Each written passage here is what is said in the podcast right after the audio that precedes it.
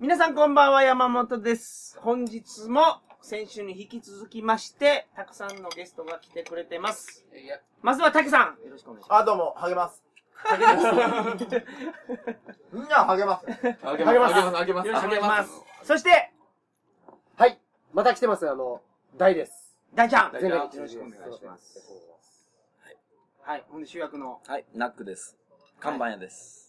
看板屋さん。はい、看板屋やってます。ラッパーで乾杯です。ラッパーで看板屋です。げあ、ポッポです。ポッポさんよろしくお願いします。よし、行っちゃおうよ。ポッポさんのポッポは、やっぱあのー韓国語でチューして、で、ドイツ語だとケツみたいなね。コロンビアで言うとポッポは犬のうんこだからね。うわ そのポッポじゃないんですよ。そう、まあ、あの、保育園、お母さんが保育園をやってて、その、先生のあだ名をいた、DJ をやってる。ポッポ先生、ポッポ。なんで DJ ポッポです。おー DJ をやられてるんですか？だからルビールームの店長だかあ、ルビールームルビール渋谷の、あの、渋谷の109の裏にある。行。ったら会えますよ、皆さん。うん。まああの、このメンバーでなんかイベントをやろうみたいな話になりますから。それ決まったら告知しますけど、今ますよ。日は、ナックさんの、はい。前置き短いな、今日。なんか話したい俺でもね、トリガー放送の話したいね、ことあるって話前置きしてや。が楽しみだと思うんですよ。長かったな、今回の前置きみたいなね。あの、湯気先生のあの、じゃあ、一個だけ言いましょうか。はい。はい。はい。はいはいお願い。しますえーっと、二人目が生まれました。イエーイ。よっ。しかも、おちんちんがついてました。で一人目が女の子で、二人目おが、ちんちんがね、あのね、生まれた時についてる状態の、その感動？一姫二太郎ってことですね。俺今まで一名二太郎って、一人目が女で、二人目は男で、三人目も男が一名二太郎だと思ってたの。私もそうに、思ってますに太郎二太郎だと思ってたの。それが一番万円だと思ってたのに、万円？あの、円満だと思ってたの。円満が蔓延してた。ウイルスそうしみたら、みんな一名にいたらおめでとうって書き込みが Facebook で、あれ？うんもう完結したの？で、うちの嫁と、うんあれもう一人男産まなきゃいけないんじゃないの？っていや、もう一人でしょ？って思ったら、一名いたらそういう意味じゃないのね。違いますよ。二発目が男だったらもう完結してんのね。一人目女の子、二人目男のお子。生まれましたよ、皆さおんめでとう名前はまだ決まってないですけどね。ういんい。ですね。で、あのー、公募しますか？しない。だって間に合わないもん。絶対間に合わないですよ。絶対間に合わない。来週の月曜日にもうお届け4する日後には絶対間に合わない。あのー、竹だからね、俺。俺の一族は全部長男の長男は竹っていう武士の部っていう字をつけるっていう習わしなんですよ。はい。だからもう俺の息子も竹をつけるんだけど、全然思い浮かんでなくて、あと4日で決めますけど。決まった時にまた呼んでくださいよ、とにかく本当に。はいはなりましたって言います。い。いや、その、やっぱ息子が大きくなった時に出てほしいですね。うん。その時までやるんだね？いや、その時には、試合は、やっさんの息子の名前なんですよ。いや、俺の息子。じゃ僕もねそれ、面白いですね。僕も実は一姫二太郎なんですよ。ああ、いやで、息子の名前なんです。息子の名前は相馬です。いや、とりあえず、あの、ちょっと、あの、竹の子供が南語とか喋れるぐらいになったら一回やりましょう。あの、やつさんのこと。いやいやいやそうまあ、司会でちょっと出たいよね。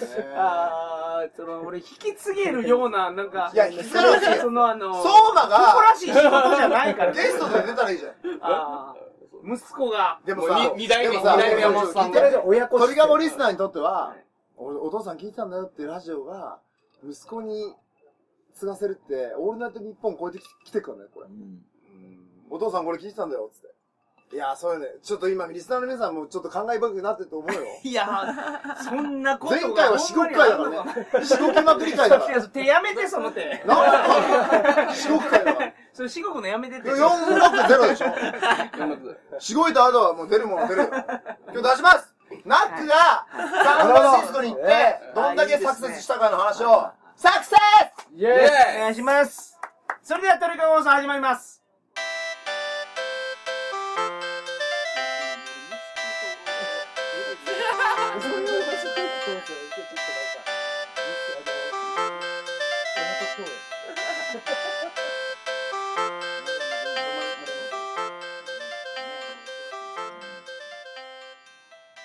改めましてこんばんは鳥かご放送第460回をお送りします番組に関するお問い合わせは info アットマーク tkago.net、info アットマーク tkago.net までよろしくお願いします。460だから、白。私は治療ですか？それとも違うですかみたいな。白から治療に無理やりやらなくていいですから。はいはい。あ、ナックさん、さサンフランシスコにはい。どうやって行ったんですか？僕最初にタケにそれ、背中を押してもらえて、とにかく行くしかないと思いまして、ユースホステルを2日間だけ取って、で、エスえ、タそれはサンフランシスコの？はい。サンフランシスコのユースホステル。サンフランシスコ物価高いんですよ。で、グーグルが今来てるじゃないですか。ねグーグルのせいで、そう、アップルのせいで、もういろんなインターネットの会社、か、アップルの本社があるんですかシリコンバレーです。めっちゃめちゃ物価高いんですよ。なるほどで。ユースホステルで2段ベッド3つあって、6人部屋で45ドルぐらいするんですよ。え5000円じゃえー、結構しますね。で、それ2日取って、2日間で家決めれるやろうと思って。で、エスタで3ヶ月、まあ、いられるじゃないですか。ビザがなくても。エスタっていうのがアメリカ行くとき皆さん気をつけとかないかんのが、エ登録スタっていうのを登録しとかないと、掘り返されますから。掘り返される。しかもあの、旅行会社が、あんたエスタ取ってるかみたいなことを確認してきて、はい。取ってなかったら、航空券出してくれないんですよ。すいませんあの。初めて聞くキーワードなんですけど。311以降だよね。そう、あの、テロがあった。911以そうそう。それそれ。え民泊みたいなのとまた別なんですか？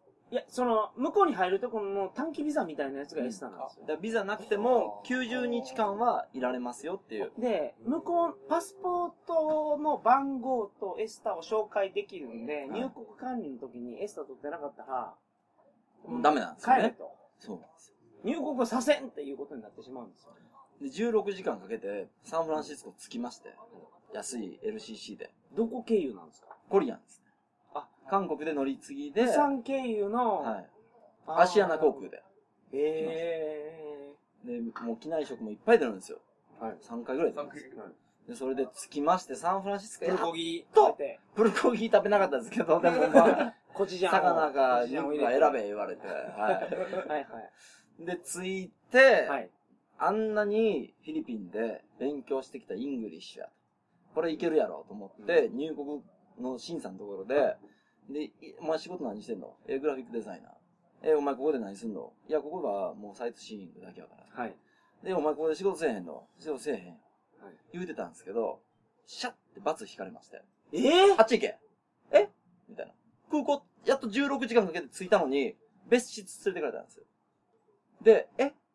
で、なんか別室行ったら、20人ぐらい、もう暗い顔した人がみんな下向いて、ここでえ、そどんな格好やったんですか？ちなみに。いや、過去普通ですよ。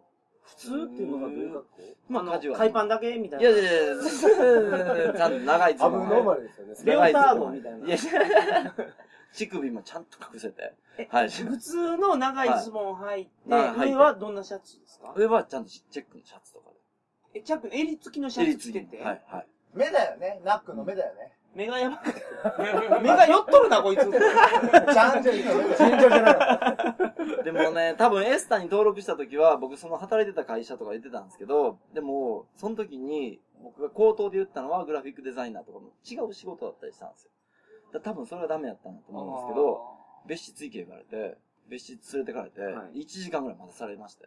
これ弾かれたら、日本帰らなあかん。で、僕はその看板屋の修行に行きたいから、英語も勉強したし。これ先週の話皆さん聞いてくださいね。どうしてナックさんが、あのーはいアメリカに行ったかっていう話がありますから。そうなんです。看板の勉強しに来たい。くて来てるのに、アルファベットを上手に書く、筆で書くのに魅了されまして。あのね、多分リスナーは分かってないけど、看板って思ってるけど、アメリカの看板を書くってすごいレベルの高い話で、ナックが会いに行ったすごい人が書いてる看板って誰の看板書いてたんだっけ？でもサンフランシスコ中にその店の看板がある。が、その、すごい話の看板のところなんですよ。トップセールスの。だからまあ行ったらあれでもそのななんか俺入国管理で引っかかる人がたまにおるけど、俺毎回、ない。俺も、俺も一回行ったことある。はタケは引っかかる。コロンビアの人が毎回毎回そうだよ。俺毎回、あいつらさ、トークしたいだけであいつ暇なんだよ、いや、タケもどの国でも引っかかるんですけど、俺、どこでも引っかかったことないから。あいつら暇なのいやななななんかなんかの放送でシャツを着てけみたいなこと言ってましたよね。あ、そうそうそうそう。シャツ着てけとか襟付きとかね。あいつら毎回なんか俺と話したいんだよ。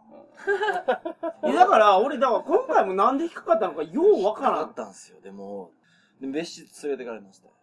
で、そこで1時間ぐらい待たされて。で、パスポート呼ばれて、名前呼ばれて。はいで、お前、これ、どういうことなの？みたいな。いや、僕は、あの、観光に来ました。お前仕事せえへんねんな。仕事はしません。ほんまに？あ、しません。オッケー。え？あ、オッケーそれだけなんやそ。れだけなんですよ。ただめちゃくちゃドキドキしたんですよ。その時、ほんまに俺16時間かけて来て、これ帰らされたら、俺今まで貯金もしたし、フィリピンも行ったし、そのた貯金めだけに何もした？100万ぐらい。したのうん。結構行きましたね。そのためだけに全部頑張ってたのに、これあかんかったら全部あかんやんと思って。でも今けどほんまに厳しいですからね。厳しいんです。テロってますから。で、なんとか行きまして。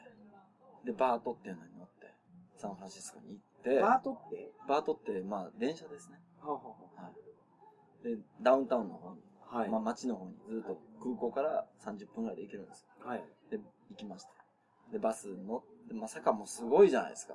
サンフランシスコ、坂すごい。坂の街だね坂の街なの。あー僕行ったことないんですよね、サンフランシスコかソニーの CM でなんかスーパーボールとか。あそうそうそうそう転がすやつも。サああ、あれ、すごいですあれ、ありましたね。あれそうですはははだ本気出して、もう喋れへんぐらい本気出して、自分のトランクケース引いていかんとあかんぐらいの坂なんですよ。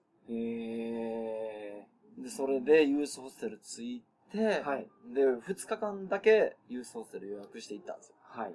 で、この2日間でなんとか家決めて、もう3ヶ月いることは決めてたんで、自分の中で。はい。で、これで絶対家決めるやろ。はい。で、ユースホステルも2段ベッド3つの、はいタ。コ部屋みたいなとこですよ。45度。はい、そうです。まあ、これ聞いてるバックバカの方、普通の。あー そうですねあれよね。はい。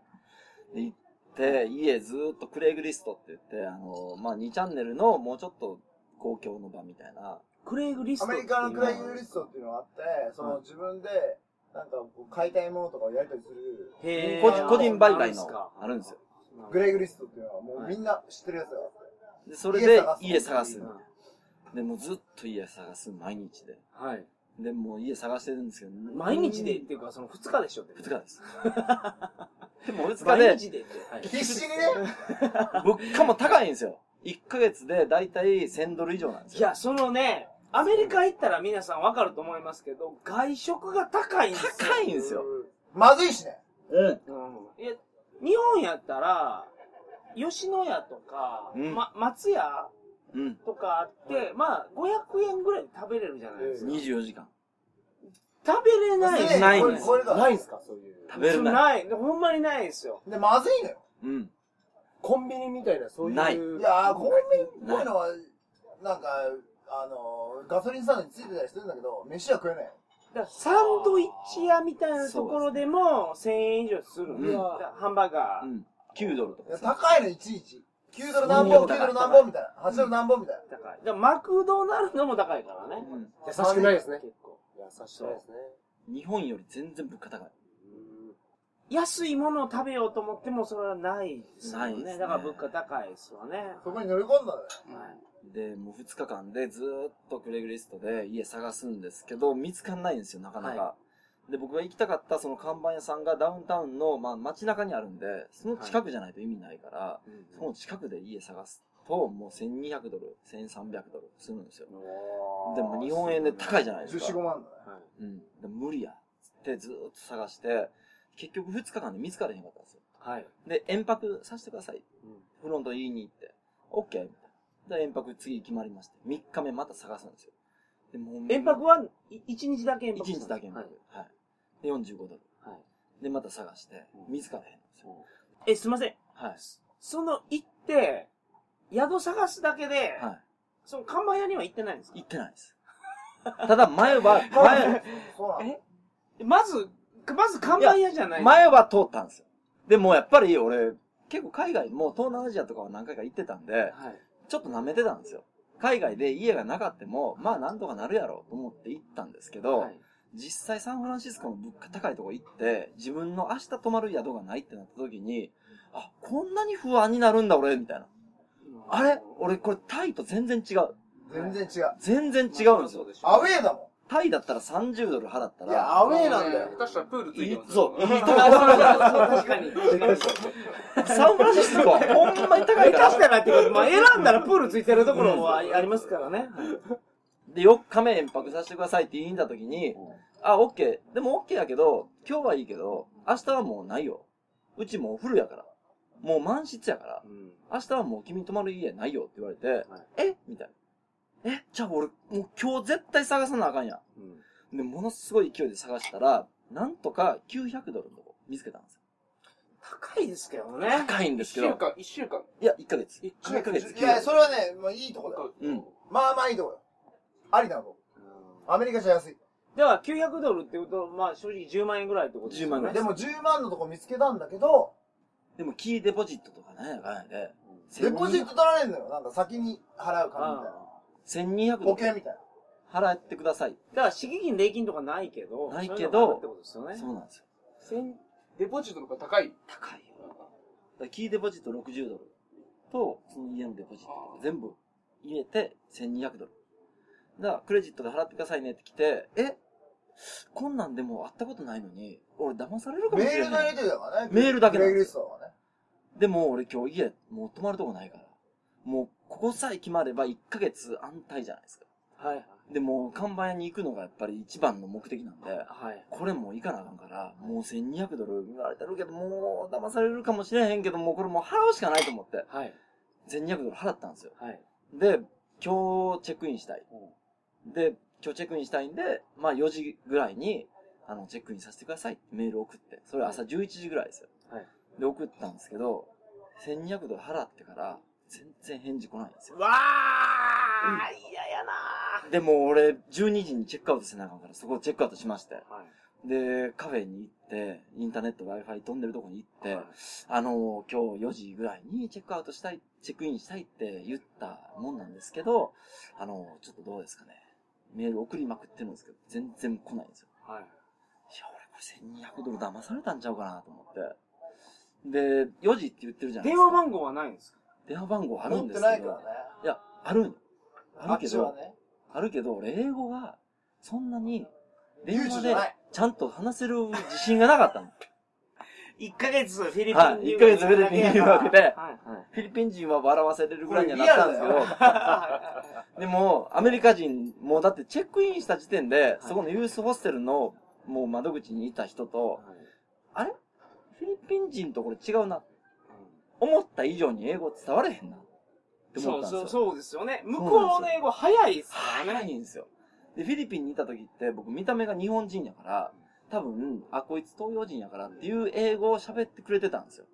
そう、それ、それはあります。で、アメリカの人って容赦ないですね。ないんですよ。だから彼らはいろんな人種と小学校の時からずっと一緒だから、もうこんな見た目でも英語喋れるもんやろうと思われてるじゃないですか。で、英語あんま喋られへんかったら、なんやお前みたいな。世界の共通語というところにこうあぐらをかいてるわけですねうん。。なんなんこいつみたいな。っていうか、英語喋れないのがうん。うんダメですね。大ちゃんも。うん。そうですね。大ちゃんも英語勉強しいや、ほんまに本当にね、その必要性はもう、日々、ひしひしと感じる。大事ですよね。で、4時に待ち合わせ、そのカフェでって言って約束してたじゃないですか。はいで、3時半になってもメール来ないんです。で、3時45分にメール返ってきまして。で、帰っ3時てきた45分？はいああ、ああ。帰ってきたメールが、はい。4時は無理です。だけなんですよ。え？日本だったら普通4時は無理です。7時にしませんかとか、8時にしませんかとか言うじゃないですか。ちゃうんですよ。4時は無理です。だけ。っていうか、やっぱ、それで言うと、電話かけるじゃないですか。電話、確かにけど、電話、ごっつい難しいですからうね。ん。あるじゃないですか、電話。まあ電話ちょっと。できればでも文章です。でもそこまで来たら、もう電話かけるじゃないですか。かけてないのこれ。かけてないんですよ。それはかけますよねでもね、。俺ね、なんでこはいのナックの話がリアルかなと思うのは、はい俺が生まれて初めてロスに渡った時に同じような状況になって、うんテンパってんのよ。めちゃめちゃ。だかテンパ。ら、鳥かご放送って、いろいろバックパッカーの話してきてるけど、アメリカに行った時の場合の話の一例としては結構参考になると思うよ。めちゃマジでアメリカ行くと、なんか、アウェーだから、超。はい東南アジアはちょっとアウェイじゃないんだよね。いや、東南アジアはみんな優しいよ。アメリカはほんまに、いや、お前英語喋って当たり前やん、みたいな。なんでかというと、世界中から集まってるから。うん。で、その状況で、どうなんだろだから、4時は無理なのは分かりました。OK です。その代わり、何時にしますか？ってメール送ったんですよ。はい。はい。で、帰ってけえへんのですよ。すぐには。だってその Wi-Fi が繋がる、そうですよカフェみたいなところ行って、はいはいもうましょっちゅう送受信、送受信ってやそう、ってるめちゃめちゃしてますよ。めちゃくちゃ。だって俺今日泊まる家ないんですから。その時点でカフェで何時間？うん。う。だから異国の地でアメリカで泊まりがないは結構ピンチだよ。で、6時半ぐらいにメールやっと来まして。はい7時半に、ここのミッションっていうミッションベイっていうエリアなんですけど、はいの、ここのカフェで待ち合わせして、じゃあ会いましょうってメール来たんですよ。はいはい。はあ、やっと来た。俺騙されてなかった。俺の1200ドルがなくなってなかったと思って、すごい嬉しかったんですけど、もう1行だけのメールやし、うん大丈夫かな。で、もう8時の前に、7時半っていうから7時に、そのカフェ行ったんですよ。はい。で、ずっと待って、もう自分の格好も全部、こんなスタジャン着て、こんな格好して、こんなトランクケース持った日本人でいます。で、よろしくお願いします。って言ってたんですけど、はい。7時半に、まあ、7時から行って30分経って7時半になって、けえへんのですよ。はい。7時40分けえへんのですよ。はい7時50分になってけえへんのですよ。はい。で7時50分になったら、どうやらそのカフェが8時で閉店らしくて、はいはいはい。椅子上げ出したんですよ。椅子上げ出してテーブルの上に。あおで、もう閉店やからな、ジャップ、みたいなこと言われて。え？俺これほんま騙されたんかも。1200ドル払ったんやけどな。まあ、騙された言うよりは、もう7時半なんでしょ？そうなんですだから8打ち合わせは時なんですよ。はい。だから、夜泊まるところがないないんですよね。はい。ああ、なでるほど。、昨日まで泊まってたとこももう満室や。で、そこが一番安いぐらバいの、ンジギュース。うん。で8時になってもけえへんのですよ。はい。で、もう閉店やから、言われて。イニアと？いや、そうなんですよ。イニア言われて、いやで俺、その時、街のみんな見てたら、みんな、サンフランシスコジャイアンツのベースボールキャップ被ってたんですよ。はい。で、それ被ってたら、なんかローカルな感じがして、着いたすぐにサンフランシスコジャイアンツのベースボールキャップ買って、被ってたんですサンフランシスコジャイアンツって向こうの野球部、そうです野球のチーム？チームもう名名門ジャイアンツ。はいそれが読売ジャイアンツの語源だからね。あで、ローカルなやつみんなそれ被ってるんですよあ。。はいはい。で、それを俺買ったら、俺これ、街の人になれるなと思って、それ買って被ってたんですよ。あで、メール、SF って書いてある。そう、SF って書いてるやつ。黒にオレンジで。あ。それを被って待ってますってメールもしてたんですよ。はい。で、8時になってもけえへんから。あ俺ほんまこれ騙されたわと思ってたら、8時ちょっと過ぎに、おっすみたいな。あー来たーみたいな。8時ちょっと過ぎて店閉まってるでしょ。店もう閉まうとこでもう出ていけって言われたんですけど、いやちょっと待ってみたいなことやってた時に、やっと来たウクライナ人来たんです。か？はいウクライナ人のやつと。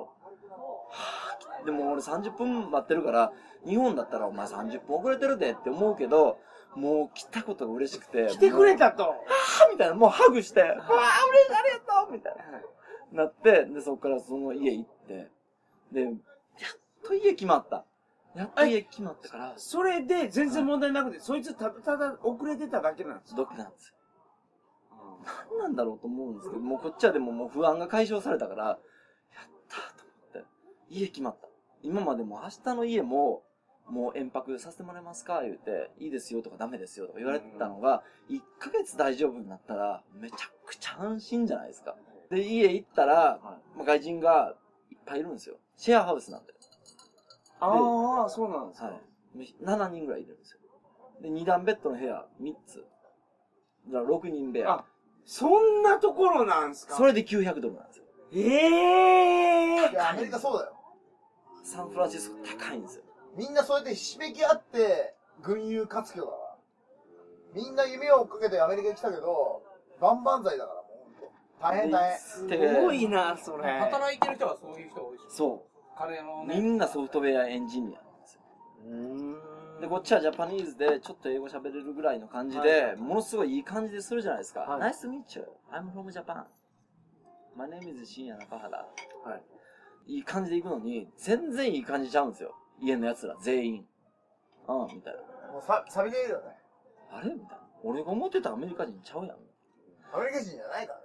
うん。で、紹介された二段ベッドの部屋も、俺のベッドだけなんか壊れてたりするんですよ。あれ？これ木折れてるやん。でもまあ、1ヶ月とりあえず住める部屋ができたっていうことに、もうとにかく喜びを感じて、もうええわ。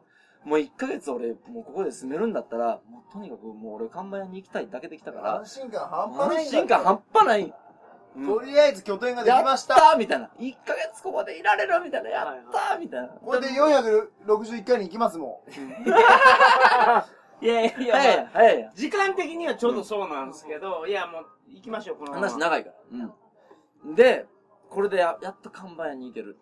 で、日本でカナダの友達が、すごい協力してくれてた友達がいて、その手紙書いたりとかメール書いたりとかするときに英語を訳してくれてた友達がいるんですよ。アンドリーっていう。で、その友達とスカイプして、やっと家決まった。これで俺看板屋行けるうんってスカイプしてたら、ただ、やっぱり返事も来てない。メールも手紙も返事来てないような看板屋に東洋人が行くんで、履歴書作ってった方がいいんじゃないますか？って言われて。レジュメって言うじゃないですか、レジュメ作ってったらいいんじゃないですか？だからもう東洋人がいきなり来てわけわからんから、みんな不信感抱くから、レジュメ作ってちゃんと自分の身なりを伝えた方がいいと思うんですって言われて。で、レジュメをそこから作る日々が始まるんですよ。そっから作るんですか？そっから作るんですよ。そっから。で、近くに図書館があって。ああ、なるほどね。で、図書館ではい、でもレジュメって便利なのが、自分で僕、グラフィックデザイナーで看板屋に行きたいんですけど、デザインはできるわけですよ。はいでもそれ英語でちゃんと伝えれないんで、レジュメは自分のデザインができることとか、全部レジュメにデザインできるじゃないですか。はいはレジュメって形決まってないから、い。なるほん。ど。ただの履歴書じゃないよね。えただのあ、それ、独創的ですね。日本の履歴書と違うんで、はい。そんな感じになってる履歴書を作ったわけですね。えー、そうなんです。それで図書館行きまして、で、図書館で自分で Mac でデザインした自分のレジュメを作ったやつを、僕の場合はでも看板屋じゃないですか。手書きの看板屋なんですよ。はい。だから、手書きでちゃんとまっすぐな線が引けるとか、自分でデザインができるっていうのを、英語がそんなにできんかっても、レジュメ見たら伝えれるようにしようと思いまして、へで、Mac でデザインしたやつはいはい。を、でもトレース版がないから、トレース版って何です例えばデザインしてプリントアウトしたやつを、トレース版って漫画家が使うようなやつなんですけど、下から蛍光灯を当てて、でそれを、まあ、下からこう、同じ、かなぞれるような。なぞれるような。ああ。それなかったんで、ま、あの、iPhone はい。の一番明るい画面にして、それをトレース版にして、で、図書館でずっとそれ作って、おで、それ作っ、まあラジオだからこれ見えないんですけど、これを作ったんですよ。おこれ画像なんですけどこれね、何、何日かかったんですか？これに一週間ぐらいかかったんですよ。まあ、そうですね。いや、すごいな、これ。いや、これ、なんか、はい。見せると個人情報ダダ漏れやから、はいちょっと見せれないですけど、あ、で、これ、下からトレースして手書きで作ったんですね。でこのペン一本で書こうと思って。で、このペンなんですよ。このペン一本で書いて、はいはい。で、レジュメの最後に、This resume was drawn with this pen by me. このレジュメは、このペンで私が書きました。っていうのを書いて、で、その封筒にレジュメとこのペンと一緒に入れて渡そう。そしたら、このペンで俺が一人で全部手書きで書いたのがわかるじゃないですか。はい。そしたら、こいつ、あ、デザインもできるし、まっすぐな線も引けるし、あ、できるやつなんやっていうのが、わ、わかるなと思って。で、これ作りまして。はい。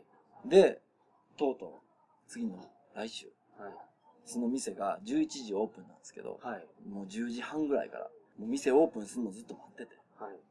で、ま、ずっと30分ぐらい待ってたら、ちっちゃい女の人が鍵開けて入ってたんですよ。はい。で、俺そこのペイントショップってほんまに世界で一番行きたかったところなんですよ。はい。世界中で、俺はここに一番行きたい、ここのデーモンさんに教えてほしいっていう、一番行きたいところだったんで、そこに、ちっちゃい女の人が鍵開けて入ってたんで、俺行かなあかん。もう頭の中ではでも、もう、整理なんかつけへんのですよ。このために貯金もしたし、はい。このためにフィリピンも行って英英語も勉強したし、もうこのため、全部このためだけに行ったんですけど、はいもし断られたら、返事も来てないし、もう全部パーじゃないですか。だから大好きな人に告白するような気持ちで、はい。もう、まあかんかったら、もうほんま俺の人生、あかんかかもしれんぐらいの気持ちで、でも頭ではもう整理できへんけど、筋肉だけ動かして、はい。もう行くしかない。うん。でも横断歩道渡って、ドア開けて、エクスキューズミー。で、そのちっちゃい女の人いまして、何みたいな。で、俺はデーモンさん、デーモンさんに、あの、会いたくて日本から来ました。はいで、手紙も送ったりとか、メールも送ったりとかして、すごい仕事の邪魔になったと思うんですけど、申し訳ないんですけど、僕はデーモンさんの作品にとにかくもうやられて、情熱的に来ました。で、デーモンさんに会いたいですって言ったら、デーモンステイラーっていう名前だと思ってたんですよ。はい。デーモン、is there a デーモンステイラーって言ったら、いるわよ。え、いるんだでも、デーモンステイラーじゃなくて、デーモンスタイヤーよ。みたいな。あ、 sorry。はいはいデーモンとか呼んでくれて。はい。で奥から。来たんですか？デーモンが来たんですよ。デーモンが。ベン・デイビスの、こんなつなぎみたいなの来て。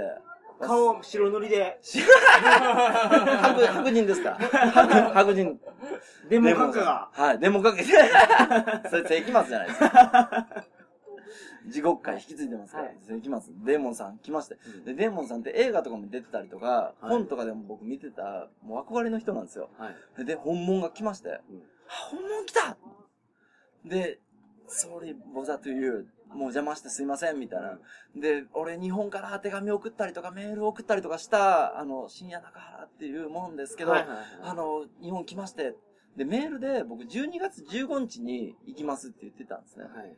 で、12月7日にサンフランシスコ着いて、はい。15日行けると思ってたんですけど、はいレジュメ作ったりとか何やしてたら、22日にはい。行くことになったんですよ。結局1週間後の。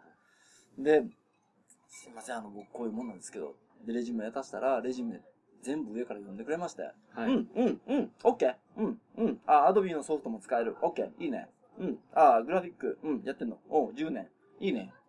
えー、で、あ、アートスクールも出てるんだ。いいね。で？って言われて。はい。で、だだから俺、アプレンティスになりたい。あなたの見な見習いになりたいって、手紙にも書いてたし、はいメールにも書いてたし、はいとにかく見習いで、僕看板屋の修行がしたいんですって言ってたのに、はい。え？何したいの？って言われて。いや、だから、アパレンティスになりたい。いや、だから、アパレンティス何したいの？プラクティスしたいの？あ、はい。練習したいです。はい。練習したいです。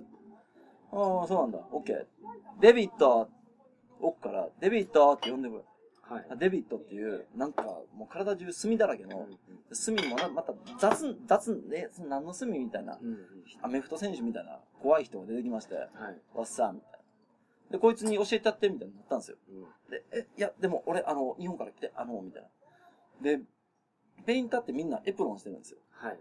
で、デビットがこうやって歩いてきて、わっさー、ジャパニーズみたいな。で、俺に、バッてネイビーのエプロンを投げてくれたんですよ。はい。パッて受け取って、えで、ウインクして、こっち来いよ。え？俺、え？あ、い、いい、いい、いいの？みたいな。はい。で、こっち来いよ。で、エプロンつけて、でもほんまに憧れてた、世界で一番行きたかった店のエプロンを俺つけて、はい。で、全部筆はここにあって、で、ここのシンナーでこうやって洗って、で、ここの、この紙使って練習して、全部教えてくれたんですよ。で、俺その時初めて、あ、俺や、迎え入れてくれたんだあ、採用が決まった。決まったんですよはい。で、あー、やったーみたいな。俺、今までメールしても手紙送っても全部無視されてたのに、実際行ったら、オッケーみたいな。で、15日行きます言ってたのが22日になったんですけど、オッケーみたいな。全部教えてくれて。で、その、まあ、マニアックな話になるんですけど、はいその看板書く筆が、ドイツ製のマックブラシっていう筆なんですけど、1本1800円とかするんですよ。はい。高くて。で、ものすごい種類あるんですよ。で、どれ買っていいかわからんけど、日本にいる時に、まあこれかな、これかな、言うて、適当に買ってたんです何番よ。何番でいろんな筆を買ったんだよね。179、189、169、いっぱいあるんですよ。うん。でもどれが正解かなんかわからんかったんですけどはい、そこに行って、でここ筆あるからって引き出し、広い引き出し、ガッて出した時に、左の方200本ぐらい全部、189L の6番なんですよ。え？みたいな。え、これ、これなん？みたいな。オフだコースベイビー。それでみんなやってんだよね。で決まったやつは。人間でしょ？みたいな。あんた人間でしょ？だから、6番っていうのは、ハーフインチやから。ハーフインチの文字を書くための筆やから。だからこの6番がベーシックやから。え、あ、これが正解なんだ、みたいな。もう200本全部それなんですよ。うんあ、これなんだ、みたいな。で、ここで掃除して、ここでやって全部教えてもらって、もう気ぃついたらエプロンかけて練習してたんですよ。そこのペイントショップで。はい。で、うわ、俺夢叶ってるわーと思って、え、その、だから、一生懸命向こうで書いた、はい。その手書きのやつは、はいなんか、どういう意味があったんですか？それ多分意味あんまなかったんですよ。ほら、俺がビビってただけなんですよ。だってことがでかかった。うん。結局やっぱりメールしても手紙しても、奴らは職人なんで、返事はせえへんけど、でもちゃんと見てるし、もうちゃんと分かってる。で、こんな奴が来るって多分分かってくれてたんですよ。で、待っててくれてたんですよ。で、その日の夜に、これ俺今日は行けたけど、毎日行きたいっていうのを伝えなあかんじゃないですか。はい。で、俺毎日来てもいいっていうのを言おうと思ったんで、May I? May I come this shop every day? とか言えばよかったんですけど、はい俺もうテンパってて、Can I? とか言った、と思ったんですよ。だから Can I? できる、俺にできるかなってことなんで、はは？い。みたいな。ボスは、いや、俺は知らないよ、みたいな。はい。お前ができるかどうかは俺は知らないよ、みたいになって、でもその時に俺スパイク・ジョーンズすごい好きなんですけど、スパイク・ジョーンズがファットボーイスリムの PV ですごいいいハグをするんですけど、はい。そのハグを覚えてたんで、ものすごい熱烈なハグしまして、いや、俺エブリデイ行きたい俺エブリデイ行きたいんやで、もんって言ったら、オッケーオッケーオッケーオッケーみたいな分かってくれまして。でもじゃあもうお前エブリデイ来ていいけど、その代わり、皿洗えよ、みたいな。オッケー全然皿洗うよみたいな。で、皿洗いの仕事をもらって、俺エブリデイそこのペイントショップに行けることになったんですよ。おーなるほど。もうめちゃくちゃ嬉しくて、だって世界で一番行きたかった場所ですから。はい。で、次の日も絶対遅刻せえへんようにしようと思って。で次の日、まあ11時オープンなんですけど、10時半ぐらいに起きて。で、もう10時半11時オープンやのに、10時半に起きるんですはい。ね。はい。あ、10時いや、近いですから。ギリギリいや、やない違う違う。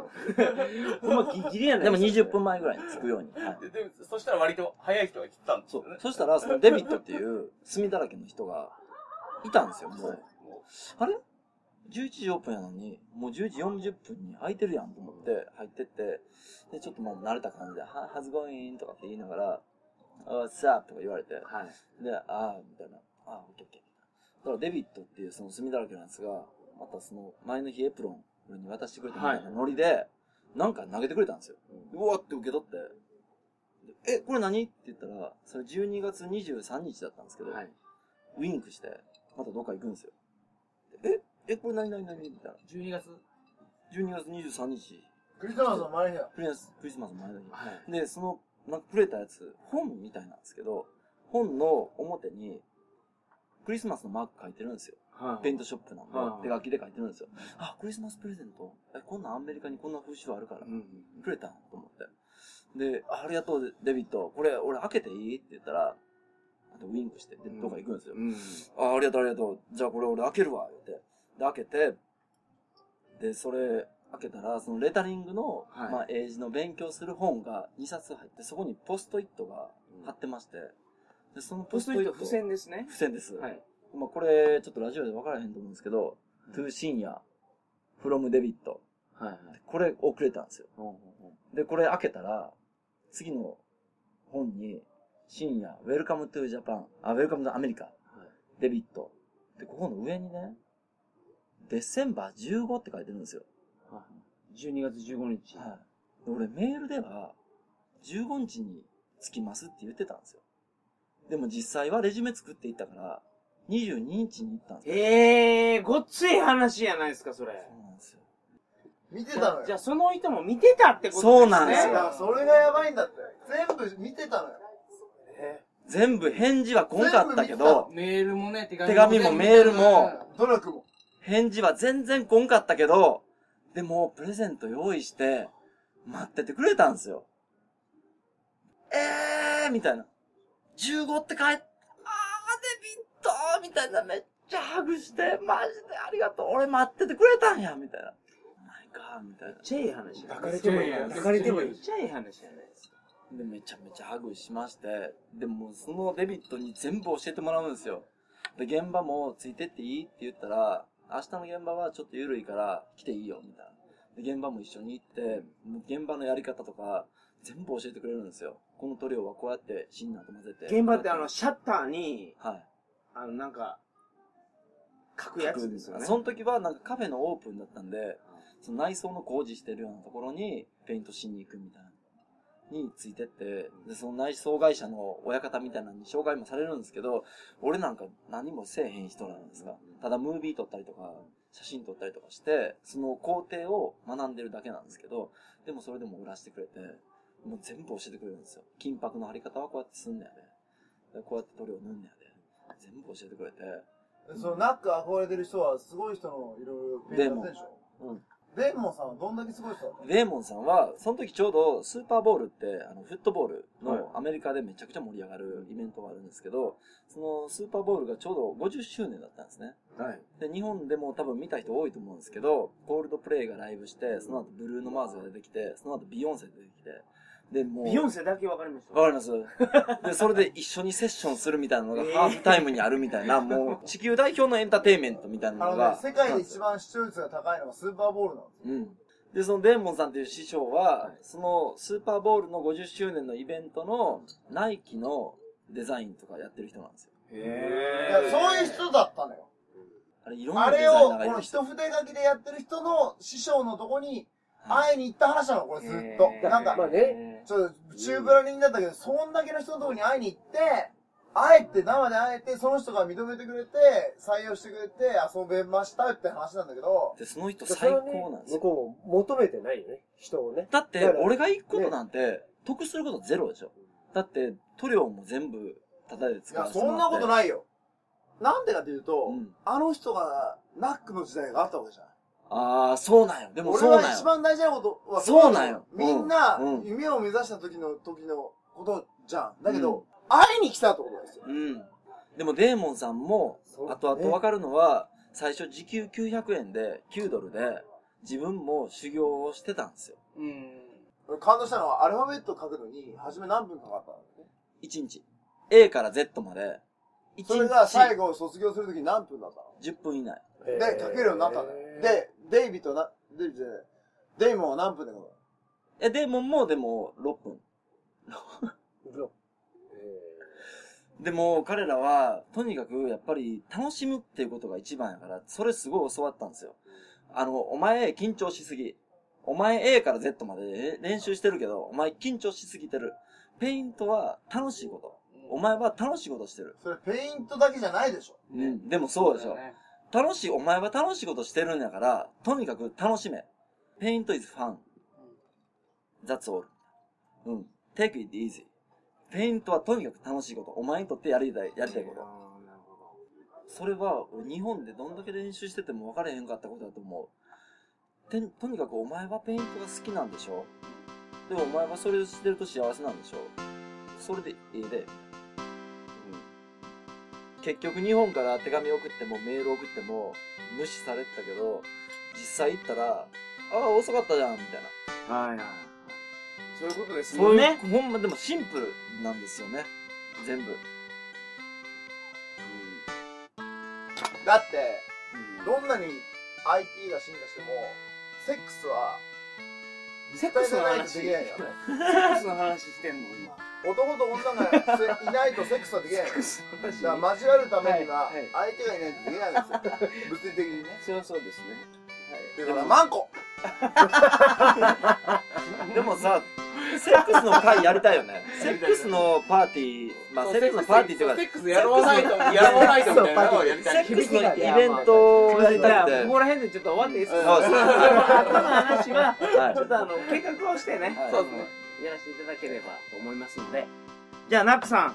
はい。あのー、2回にわたりありがとうごありざいます。がとうございます。皆さんもありがとうございましたありが。とうございます。それでは皆さん、おやすみなさいませ。いかが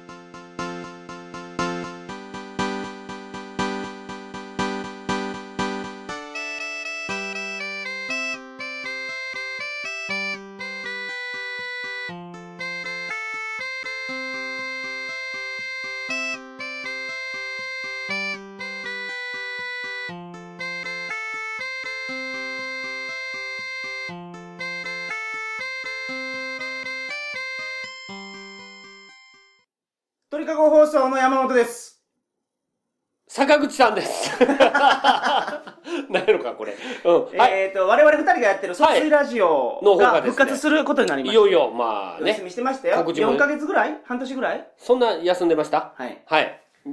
ついに復活することになりました。おー、やっと。その完全復活を記念して、うんえー東京カルチャーカルチャーでイベントを行います。タイトルは、総水ラジオ復活祭消費税据え置き決定スペシャルやった !8% のままで行かせていただきますという意味がね、これ込められてますよね。はいぜひ皆さん来ていただきたいと。この寒いタイトルはどなたが？わしや。俺や。えー、っと、面白いと思って考えたんですよ。いやもうこれは決まりやなと。これで多分行くなっていう感じで来たら、まんまと来たから。あああ、やっぱりかと。あみんなあ、センスあるって言ってますかね一番寒いやつを選んだのが山本くんですからね。もっと面白いやつありましたから。ないよ これ一番良かったんちゃうかなと思って。もうこれでやりましょう、これ。はい。うん、キャッチーやしチケッな。トもね、すでに E プラスで発売になってます。おお前売り2200円、当日はい2700円なんで、ぜひ前売りを。うわこれ500円も安いんですね。はい買ってこれくださいは行った方がいい。でどう当日はどんな感じになるんですか？出演者は、はい。中年の星、はい。坂口智則、ありがとうございますそして鳥かご放送山本、はい。デレッチョ星、デレッツ欲しきます来かます。ああ、チャリンコで。チャリンコやないやろ。チャリンコでレインボーブリッジ渡ってきますね、おっさんね。あとスペシャルゲストで、はい作家の桜剛さんがお来られます。これなかなか見られないですよ。はいレアキャラですよ。そうですよ。うんうんうん。で、まあ、総水ラジオ形式でフリートークをやるということで、はいはいはいはい。イベントでお話しするトークテーマを募集しておりますので、うん。えー坂口さん、山本、桜さんにお話しいただきたいテーマをですね、はい。総水ラジオメールフォームからお送りくださいませ。くらえれば、はいえっ、と、また採用になる場合もございますと。そらそうやろ。いや、それ、ぜみんなは無理じゃないですか。全員無理やけど。あそういうことね。うん。ほんで、これね、あの、総水ラジオ、今後、はい。あれですよ。このイベントとラジオという形そうでやっていきたいと思いますので、えーこのイベントの中で話したことが全部総水ラジオに放送されるわけじゃないです。あ、そうそうそうそう。その場に来て。ていただいて、一期一会で終わる場合があるございますんで。これだから、イベント自体は2時間半から3時間ぐらいですけど、うん。えーっと、ラジオ流すの多分2、30分とかだけ。一本ぐらい。あ、これ聞いたなぐらいの感じ。あとは全部、もうほんまに話したらあかん話全部いくから。山本くんの家庭環境全部話すか？ら。あの、坂口さん逮捕したあ やめろややめろそういう話はやめろそんなこと事実はないから。でも確認しに来てねっていう、話がね。あるんで、今後はそういう形でやっていきますんで、ぜひ日本柱で皆さんには聞いていただきたいと。日本柱って言うのかな？日本柱っていうのかな？あれこれちゃんと言った？何？その英語のやつやる。あ、英語のやつ言うてないよ。英語のやつやるで。やりますよ。英語は何ですか？あのー、YouTube で、はあはあはあ生きったおっさん英語勉強っていう。はいはいはいはい。ずっとやってるやつはいね。で、うんそこで、うん僕が教えた生きったフレーズを、坂口さんが、おアメリカは、ロスアンジェルスに、本場や。英語の本場や。もう、みんな英語やったわ。びっくりしたわ。行ってうん、試してるっていう映像が、はいはいはい。何本もあってですね、それをあの、ちゃんと編集して、皆さんにそ。れを見ながらお届けする大丈夫かな？見ていただスペシャルコーナーも見ていただけるのかな？みんなに。うん。ぜひ見ていただきたいな。ますげえ楽しいと思います。ねスペースシャトルの下りは見ていただきたいな。ぜひね。はい。あの、聞いとったわ、あの、おばちゃんに。むちゃくちゃ。むちゃくちゃや何話してるか分からへんわ。向こう全然分からへん。何言うとんねんこいつみたいなやつなんで、ぜひそれはその現場でしか見れませんので、はい。はい。そうですね見ていただきたいとはい。思っておりますけども。よろしくお願いします。はい。で、ゲストは誰かいてるんですか？ゲストは桜剛大いや、言うた。か。言うたか。それ言うたか。来る言うとるかいや、これね、ら。もう、告知をうん。何本も撮ってるから、もうどこまで話したかようわからうん。ない。もう、むちゃくちゃやな。はいむちゃくちゃなんで、えっと、毎週毎週流してますんで。これは、まあ、2、3回流します？そうですね。これ2、3回全部。撮る？いや、もう、あと1回取れば大丈夫やと思う。あと1回取れば全部、あの、イベントまで間に合うと思うで。はいえーわかりましたですので、はい。ぜひぜひ皆さん、えーっと、来てください。カルカ7ル。月2日、カルカル。東京カルチャーカルチャーでお会いしましょう。旅行も兼ねて来てください。はいということで。はい。それでは、皆さん、さようならさよなら